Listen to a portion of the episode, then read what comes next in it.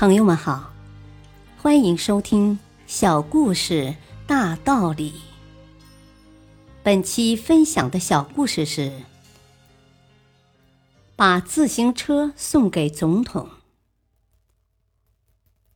飞鸽牌自行车品质优良，价格合理，在国内自行车市场占据了半壁江山，但在开拓海外市场时，却遇到了不小的阻力。一九八九年，该自行车厂领导听说美国总统布什将访华。众所周知，布什夫妇是自行车迷，于是厂领导们觉得机会来了。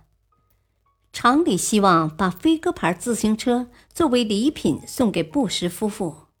这个想法上报后，得到了国务院的批准。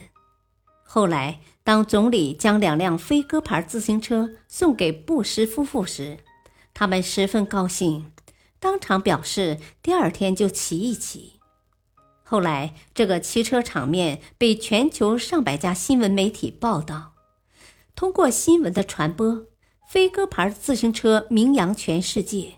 该自行车厂正是借助于布什夫妇，为飞鸽牌自行车。增加了知名度，打开了海外市场。